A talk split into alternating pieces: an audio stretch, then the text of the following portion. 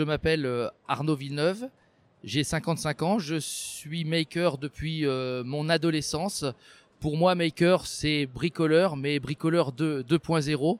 Je me suis vraiment mis à la robotique il y a une dizaine d'années et j'ai commencé par mon robot euh, Horus, qui est un robot bipède qui est capable de marcher.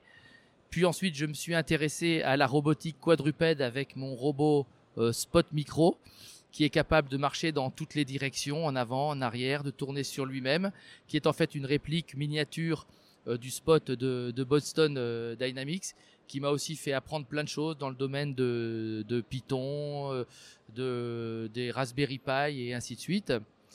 Et je me suis tellement passionné pour euh, ce domaine que euh, finalement j'ai quitté mon emploi précédent dans l'industrie automobile pour rejoindre une société de, robotique récemment. Et voilà, maintenant je suis passé du stade amateur au stade professionnel et, je m'éclate. Un maker pour moi, bah, c'est comme son nom l'indique, c'est quelqu'un qui fait, c'est pas quelqu'un forcément qui achète des objets. Euh, il a besoin bien entendu d'approvisionner du matériel, mais l'idée c'est de créer à partir de choses existantes d'autres choses euh, et faisant appel à sa créativité, à ses connaissances.